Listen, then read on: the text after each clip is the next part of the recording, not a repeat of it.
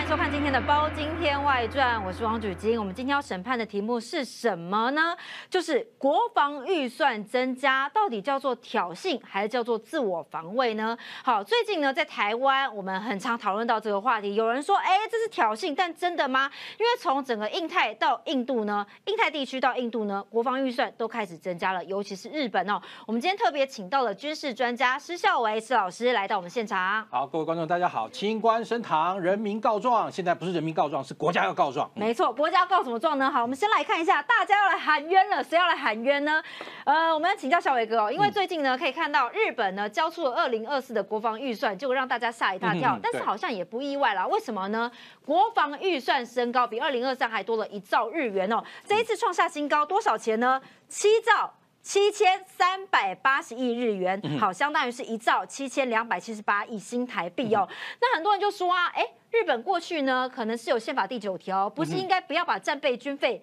拉到那么高吗？那到底日本为什么这样的盘算呢？哦，因为其实当然不可否认的，日本的防卫预算的增高有很大个原因，代表它周边的态势改变。嗯，什么叫周周边态势改变呢？那如果说今天你把时钟啊往回调，调回三十年前的话，那时候中国大陆只有一些像什么歼八啦，或者说像什么啊这种哈那个最早的那个旅大级或最新的那个旅户级的驱逐舰啊等等，跟日本来讲完全是没有办法这个跟日本一拼高下的。但是对不起，三十年过去了，世界已经完全改变了，西太平洋地区的态势也已经完全改。变。现在中国大陆不但啊这个歼十六哈歼十一啊数量多的跟什么一样，甚至于连逆中的歼二零战机都有了。那反而日本现在开才开始要逐步建那个建立自己的这个 F 三十五这个逆中机队，而且他们一直求美国告美国。拜托美国大哥卖 F 二十二给我吧，美国不卖不卖，我就是不卖。好，所以其实啊，你看到整个西太平洋，特别是啊中国大陆跟哈日本之间的这个军事态势的这个变化已经相当大，而且现在中国大陆的这个新锐驱逐舰什么零五二 D 哈什么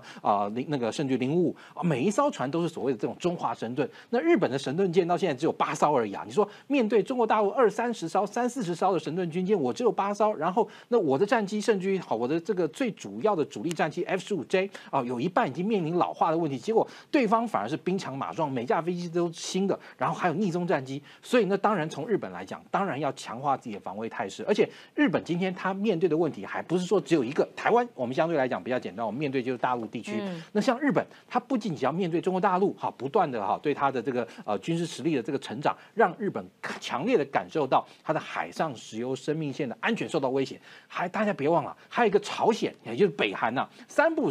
五时要放一个弹，对不对？到日日本海，搞得全日本这个鸡飞狗跳。所以对于日本来讲，不仅仅是要针对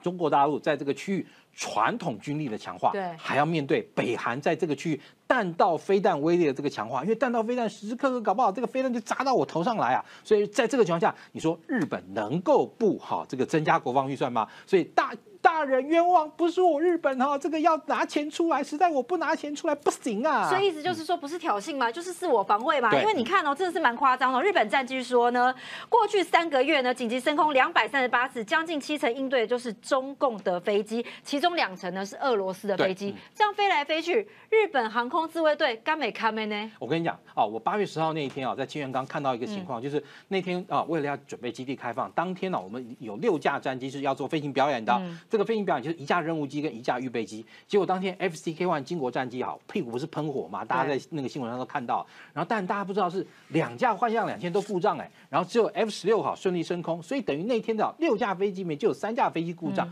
原因是什么？其实就是这一阵子啊，大陆的军机啊经常的进出台湾这个西南空域，甚至有时候飞到东南空域，让我们的这个战机啊真的是疲于奔命。其实这个情况在日本也一一模一样，所以甚至于现在日本已经受不了，日本真的已经受不了，甚至他们改变策略。为什么？因为他们原本啊，全航空自卫队最旧的战机哈，叫 F 四 EJ，他们摆在这个琉球的这个那巴基地。但后来发现，哎，不行啊，大陆的军机越来越多啊，所以他们把这个琉球的那个 F 四 EJ 调回百里，然后呢换百里的 F 十五 J 过来。但发现，哎，也不行啊。像比如说，我记得哈，这个有一个现在在你们公司的一个那个记者，他有一次去看那个呃琉球加索纳基地开放，对，日本基地开放，他都会给你，哎，我今天几点几分有什么飞机起来？结果，哎，怎么搞的？哎，表上没有这个，哎，怎么搞？又上去两架，哎，过一过又上去四架。干嘛呢？就是大陆的军机过来，所以呢，也让哈，你看日本战机三个月之内升空两百多次，在这个情况下，我跟你讲，不要说我们受不了。日本都受不了。所以现在日本改变策策略了，就变成说，好，因为中国大陆划了东海防空识别区，跟日本的哈日本防空识别区是重叠的，所以呢，他们现在好决那个决定，如果大陆的军机啊过来，不是直朝着日本采取那种所谓的就是那个呃有危险性的，或是啊就是有敌意的哎敌意的这个航向，哎，只是他可能出来啊例行在他的东海防空防空识别区绕一绕，虽然绕进我的日本防空识别区，好了，算了。就随你，睁一只眼闭一只眼，就随你上去也是蛮耗油耗人对啊，对啊，哎呀，哎，那个其实而且对零件的耗损真的是非常可怕。像比如以我们来讲，前几天不是有一个新闻说，这个空军好像欠中油四十亿的这个油钱，对不对？哎，搞了半天还是真的耶，就真的因为你看啊，大陆的军机来的太过于频繁，我们的战机需要紧急起飞，导致于就是说让我们的战机的油量消耗过速。对，所以你看哦，行政院现在核定二零二四的国防预算将近四千四百亿元，那你看日本哦，核定是一兆七千两百七十八亿新台币耶，那很多人就。说那台湾如果核定四千四百亿元。现在武器都是高科技，会不会还不够修飞机嘞？哎，其实说真的，搞不好还真的不太够。为什么？因为像以像这个战机来说啊，像台湾现在这个虽然说号称四千四百多亿台币啊，哈，其实你知道，其实想想也很可观哦。首先，你换算成 GDP，大概也已经到了两二那个二点三几、二点四了哈。那当然，美国哈一直有人说啊，或者说很多人都说，我们要把我们的 GDP 拉到那个国防预算拉到 GDP 百分之三，我也是很乐观其成。但是大家都要想想，这个哈，由于我们中华民国哈，因为税制跟我们这个财政。那个划分的这个问题，所以其实我们的税出要依照我们的税入来来做，但我们其实我们的税入并没有跟随着我们的 GDP 做真实的反应。所以如果今天一旦我们的这个国防预算真的拉到 GDP 百分之三的话，可能是要将近六千多亿、七千亿。那你想想看，这多的这两到三千亿，是不是要排进哪一个部部会的预算呢？其实也是很可怕的事情。可是问题是，先要保护自己，我觉得安全生命其实是蛮重要的，而且中共威胁好像来越来越多了哈。对，这是事实。所以在这个情况下，那我们也只能说，在每一年啊，财政那个紧到不能再紧的情况下，再扎一点点出来，扎一点点出来，然后投资到我们的这个新的这个国防预算上面。所以你可以看到，我们的国防预算哇，也有这个相也有这个呃相当的这样一个成长嘛。以我们来说的话，其实呢啊，过去哈二零二那个我们来讲哈，过去那个其实说真的，我们已经占到大概二点多了。嗯。然后那那个现在来讲哈，你说日本它占到百分之一点一，但实际上现在它早就已经哈那个超过一点一，对，超过一点一。而且不是未来五年可能会达到两趴吗？啊，对，未来五年日本要达到两趴。那其实我们现在是二点二点二几趴，二点二三趴。那未来他们当然是说以三趴为目标了。但我也很诚实说，我刚刚也跟你分析过，如果真的到三趴，大概你要六七。六到七千亿左右的台币，那事实上那比现在又要多两千多亿，那就会排挤到其他部分的预算。其实好，一个国家说真的，这个百每那个每一天开门，柴米油盐酱醋茶很多都要花啊，这个这个也实在是没办法。但中国也砸下六点八兆台币耶，虽然占了 GDP 才一点二，但其实数量还是蛮多的，而且他们军费预算也是。全球第二大支出国啊，呃，第一当然大陆它现在拥有全世界第二大的传统兵力，虽然说你看什么军力排行都把它放到老三，对不对？好像感觉俄罗斯还比它强啊，然后而且大家还嘲笑说，你看俄罗斯在乌克兰打仗都打那么压压乌，这你这个第三有什么了不起啊？大家千万不要这样看啊！为什么？因为第一，俄罗斯它所所以能够排到全球第二，很大一个原因是什么？它有非常强、非常多的啊核武。因为它跟哈这个地球上到目前为止，虽然说你不要看它在乌克兰跟美国打的那样，那不跟那个乌克兰打那样压压乌，在这个地球上唯一能够毁灭欧洲、毁灭美国只有俄罗斯。好，所以在这个情况下，它的是因为核武哈，让它的这个哈这个积分呢拉上去，所以它有百分之三，好那个成为那个第二强。但实际上中国大陆哈，它在传统军力上，它其实是排名全世界第二的哦。所以也就是说哈，它现在有这个数量非常庞大这个驱逐舰群啊，航这个等等，甚至航空母舰第三。艘马上也要这个出海进行测试了，然后呢，它的传统兵力啊，那个像你他们对我们来讲，我们刚刚讲不是说我们这个战机现在受到非常严重的耗损，对他们来说，哎，他今天可能东部战区的这个飞行单位过来跟你玩一玩之后，对不对？隔一阵子他换北部战区的战这个单位过来跟你玩一玩，然后玩一玩他回去，但我们要被他一直消耗，对，那所以它的规模就这么大，因为其实军事上有一些铁律啊，比如说距离。哦，今天台湾最大的问题，防卫上其实最大的一个问题，就是我们离大陆实在太近。因为我们以一个台湾海峡来讲，最宽的地方了不起，大概一百三四十公里嘛，对不对？如果你扣掉一半，大概一人就五六十公里，这个距离其实非常非常近。那我们也不可能完全就是说把中国大陆啊在海峡上的所有军事活动完全视而不见。我们不可能像日本一样嘛，就睁一只眼闭一只眼嘛，因为毕竟中国第一大，我们就是。中国对大家威胁就是我们的感觉嘛，对不对？直接碰到，对啊，所以我们一定要升空的嘛。对，所以是这样。所以那，在这个情况下呢，当然我们也必须要适度的强化我们的这个国防预算了。那当然这几年你可以看到哈，那国防预算的确不断的哈在往上逐年的这个调整，而且也针对就是我们现在主要这个威胁也有做一些修正，像比如说这两天有一个好消息啊，这个卖给又要我们要买新的那个红外线的 IRST 甲仓啊，为什么要买那个嘞？很简单嘛，因为。大陆现在有逆中战机，对不对？好，很多人又嘲笑说啊，他这个逆中战机其实没那么逆中啊。对不起，如果我们今天研究军事，我们绝对不能料敌从严，我们一定要料敌从宽。也就代表他这个逆中战机真的有效的话，你怎么办？对，你这个时候呢，其实有像的 IRST，因为 IRST 它是看红外线的，其实战斗机啊，你就算你在雷达上再逆中再隐形，对不起，你在红外线上面你还是无所遁形。所以我们就需要让我们的 F 十六战机能够具有这种红外线的侦测能力，等于说扫过去，哎，这块好亮，有问题。然后呢，大家把雷达一直朝。朝那边看，那你就知道哎问题在哪里。所以就是说，像这样的东西呢，也是我们逐年在调整我们的防卫预算，然后呢增加我们的那个军事预算，去购买我们最适切武器的一些具体的例子。好，所以希望适切武器上面再加码嘛。那刚刚数字出来了，今年呃明年度的这个总预算当中呢，国防预算达到新台币六千零六十八亿元。但我们请教一下小威哥，因为你看哦，日本的这个预算里面呢，包括他花了。弹药采购系统，建造两艘神盾系统的搭载舰，好，包括跟呃英国、意大利合作新一代的战机，零零总总，零零总很多。但其中一个比较特别的是，因应对西南群岛前线的运输跟补给，这是日本这一次要针对台海冲突的可能吗？因为他们设计了一个陆空的。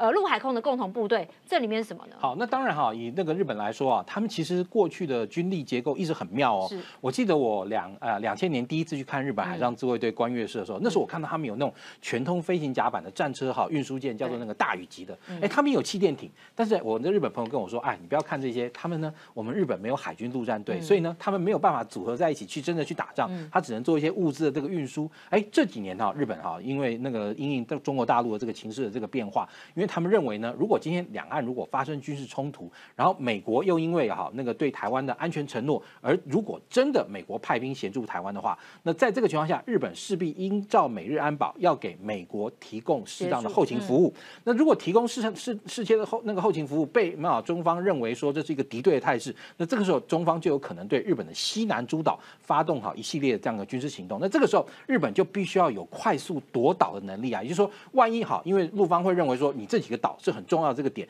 你可能利用这些点部署啊，对我那个威胁到我军方的，不管是反舰飞弹啊等等，所以我好先下手为强，我把你抢过来。那对这个时候呢，对日本来说，他就必须要有这种所谓的归附作战能力，就是说，如果万一我岛被你抢了，所以就必须要能够把它抢回来。所以日本这几年啊，他们在陆上自卫队也组成了这个呃那个那个啊那个特特别普通科联队，还有包含像水陆机动团。那这种水陆机动团就能够跟我刚刚讲的，比如说那种哈那个美军哈卖给他们的气垫登陆艇，还有呢战车登陆舰。相结合之后，然后甚至于啊，像他们也跟美国买了更新的那种叫鱼鹰的这个运输直升机，能够快速的把部队啊那个送到那个岛上。然后呢，也就是如果看你万一你有可能要来夺取我这个岛的时候呢，因为毕竟啊西南诸岛离日本还是有点近，离中国大陆的这个东海还是有点远。也就是如果你真的有可能有这种队伍要夺我西南诸岛动作的时候，我可以透过这个水陆机动团搭配他们现在这种快速部署的这样的一个能力，然后迅速的把这些部队部署到这个西南诸岛上，让你没有办法来。夺我的这个西南诸岛，比如说你看，像现在啊，这个美国日跟日本的演习就特别强调，这个 C 幺三动运输机要能够在这个日本的西南诸岛去到那种很临时啊整辟的这种机场的这种跑道上面呢，就要把。那个 C 幺三栋运输机降下去，而且甚至于 C 幺三栋运输机就能够运来 HIMARS 的这个火箭发射车。那 HIMARS 火箭发射车不但能发射 HIMARS 火箭，还能发射这个精准导引飞弹，或者说现在的这个炮兵的这个飞弹等等。对于好提升啊日本岛那个西南诸岛的快速防卫，它有很大的这样一个帮助。是好，但是哦，我们重点来了，因为呢，现在包括日本呢成立这个共同部队嘛，那可不可以？就直接说是因应台湾有事呢，因为这次在七月的时候，其实日本非常知名的智库嘛，JFSS 在七月的时候在东京举办一个兵推，那这一次呢特别找了呃蔡总统上任之后的呃成立的这个军事智库国防安全研究院来参加，那敌军呢就设定为中国，好合作方式日本、美国、台湾，那另外一个特别担当是冲绳，那当然呢中国这边就说啊你日本根本是在玩火嘛，但是多场兵推下来之后呢，发现一个结果，呃所以联邦呃这些。盟邦参战呢，是台美胜出的重要条件。那但，日本的角色是不是就变得很重要呢？对，以日本来讲，当然现在的现阶段来说啊，嗯，那日本他们针对这个西南诸岛的这个防务，他们其实已经相当的这个重视。那但就是说，他们某种程度来说，你要说他们会认为哈，这个日本跟中国大陆开战的这个可能性呢，其实对日本来讲，反而对此还是非常小心谨慎以对的啊。因为毕竟啊，我们知道以日本的国内的形势来说，它本身是一个极度反战的国家。那也就是说，你今天你要对外哈涉入跟外面的这样一个军事冲突，民众的百姓的这个支持还是很。重要嘛？但结果说百姓都不支持你去好跟别人发生战斗，因为一想就想到上一次打这个世界大战，结果日本最后被人家种了两颗香菇，对不对？那日本人每每每每想到这都情何以堪。所以在这个情况下，那如果就是说呃日本他们的民众对于战争的态势啊，其实是非常反感。也就是说，很妙的是，你可以看到日本他们不管什么航空自卫队、海上自卫队、陆上自卫队，每一次办这个基地开放，哇，都挤进一大堆人，然后喜欢去拍照干嘛干嘛的。但是如果说你真的要让他们说，哎，你愿不愿意好为了这个呃。那个日那个日本，或甚至为了周边的国家，在跟别的国家陷入战斗，哎，这些马上就哦，这个就。但是日本要小心啊，万一中国来打台湾的话。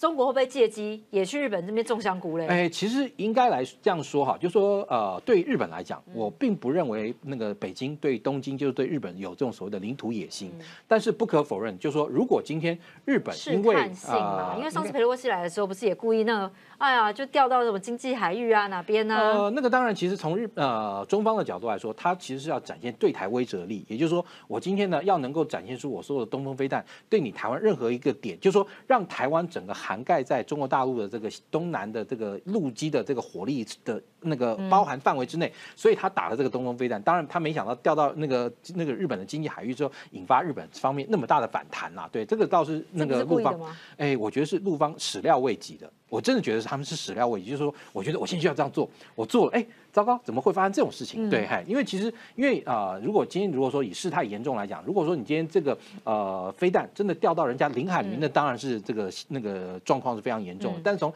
我们讲，如果说今天我们换位思考，以中方来说，我今天又要达到这个威慑目的，然后又要展示我这个实力，哎，结果落点是在你的经济海域，因为其严格来说，经济海域它并不具备这种所谓的主权支配权。啊，那这个时候我把它打下去，那哎，结果没想到日方反应蛮强烈的，对，那所以对于中方来说，哎，也让中方了解跟呃理解到，日方真会反击啊，日方不啊，他不见得会认为日日方会绝对会反击，但是他要这个地方，他未来不管是在外交上或军事上，他可能也要就是说如何能够。够好，不把美日拖下水，然后在台湾这个地方啊，陆方能够尽快的速战速决，我觉得会是他们未来这个战略大考量。但小伟哥，我们常常听到兵推兵推，这一次特别针对了呃这个美国跟日本还有台湾的同盟啊，这到底兵推的内容呢？怎么样？什么样的 SOP？呃，其实当这个兵推来讲哈，它我们一般讲到的兵推会有两种啊，一个就是真式军事演习式的这种啊，那个作战的这种演习式的这个兵推。还有一种情况呢，叫所谓的政军兵推。那这一次他们在这个东京这个智库所举行的，一般而言我们会把它归类为这种所谓叫政军兵推。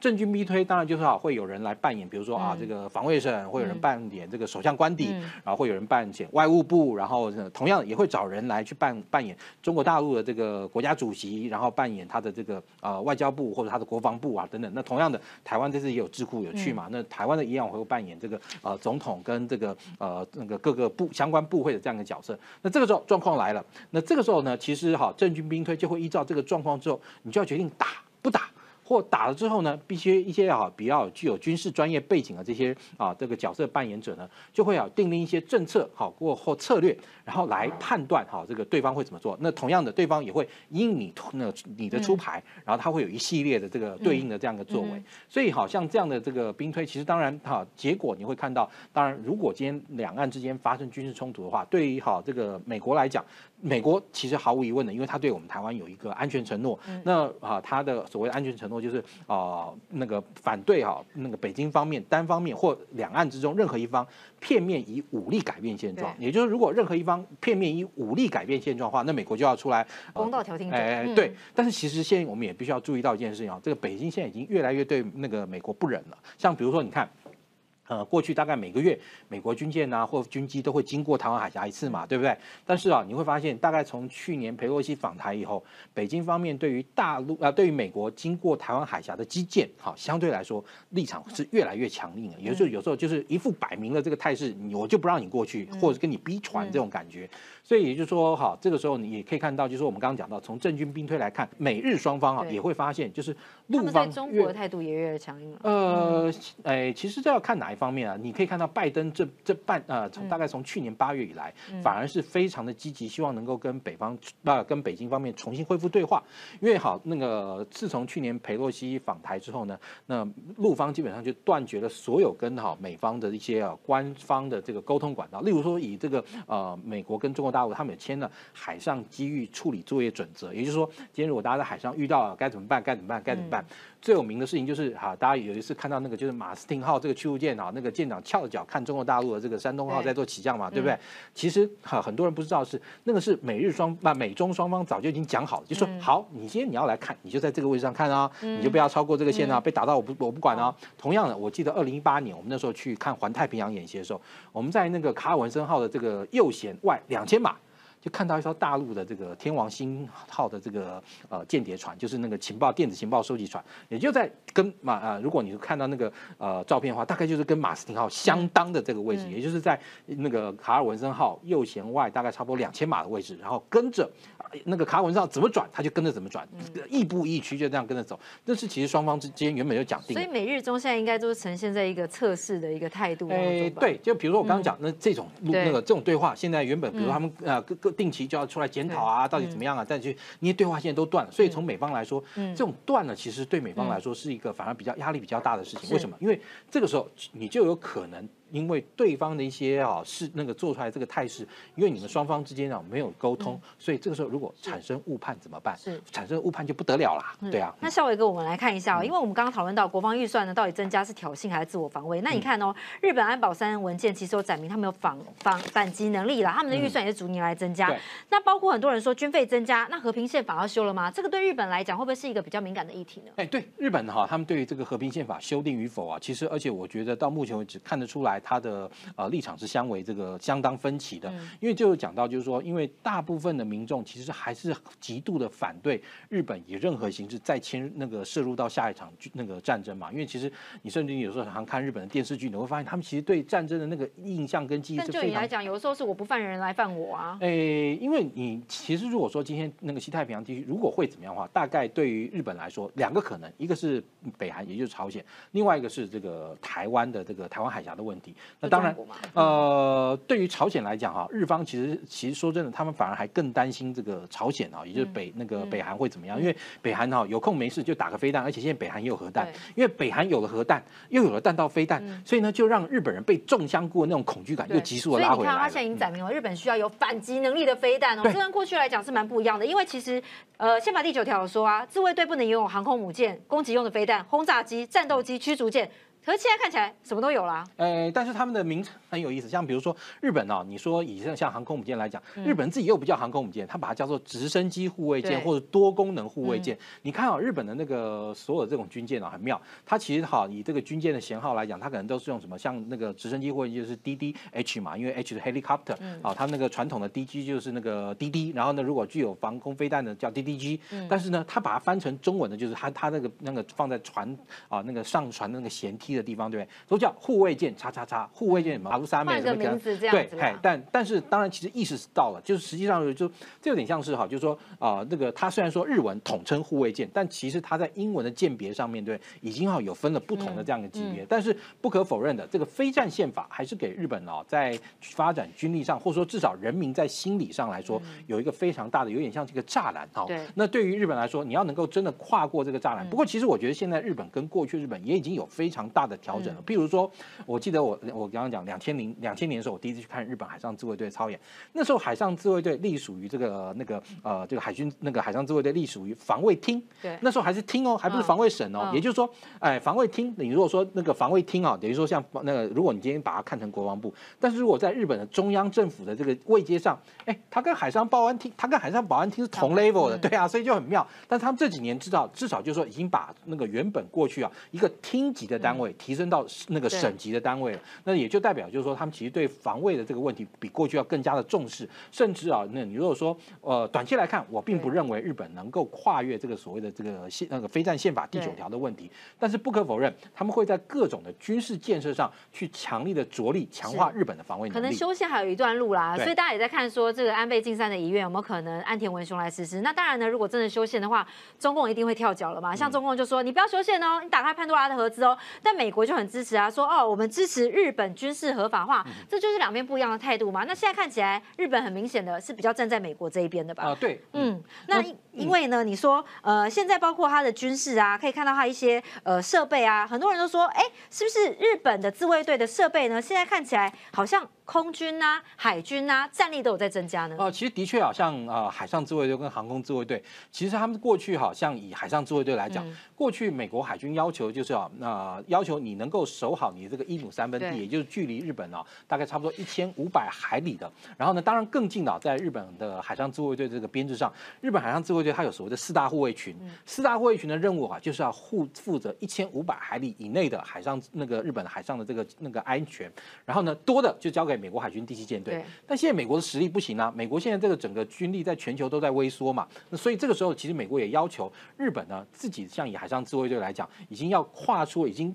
美国自己都已经解除了啊，对这个海上自卫队这个封印。对，像比如说你看现在日本的这个海上自卫队，常常跑到印度洋去演习，或常常跑到哪边啊，都已经早就超出实质超出这个一千五百海里的这样一个范围线了。那像这个航空自卫队的部分呢，他们现在那个有那个像这个 F 三十五战机，其实像 F 三十五战机。其实你知道，那个像过去啊，你如果看这个二战之后，美国给日本航空工业扶植，然后甚至让日本航空工业做这个飞机，像比如说最早的这个呃 F 八六到后来 F 一零四，那种真的就是完全是防卫型的这种战机。像以 F 一零四来讲，它那个飞机，比如说跟当时德国的啊，甚至我们中华民国用的来相比的话，日本的 F 一零四当时就只是一个拦截机哦，但是我们的 F 一零四其实在飞机的机身上或能够，它基本上是能够当战斗攻击机或战斗轰炸机使用的，所以这个是有很大差别。但是近几年你看。它给日本的包含像连 F 三十五 A 好，或者说那个用啊这个航空母舰使用的哈，或应该说两栖攻击舰使用的这个 F 三十五 B 也都同意哈日本购买，而且呢日本也都已经接收啊成军了，甚至于像 F 三十五 B 也已经在日本的这个最新的出云级的这个直升机护卫舰，他们叫多功能护卫舰上进行了这样一个起降的这个训练跟验证，就代表就是说啊，其实啊未来啊海上自卫队在整个区域中的防务上来讲，要比过去担负更多的这个工作跟任务跟。距离是。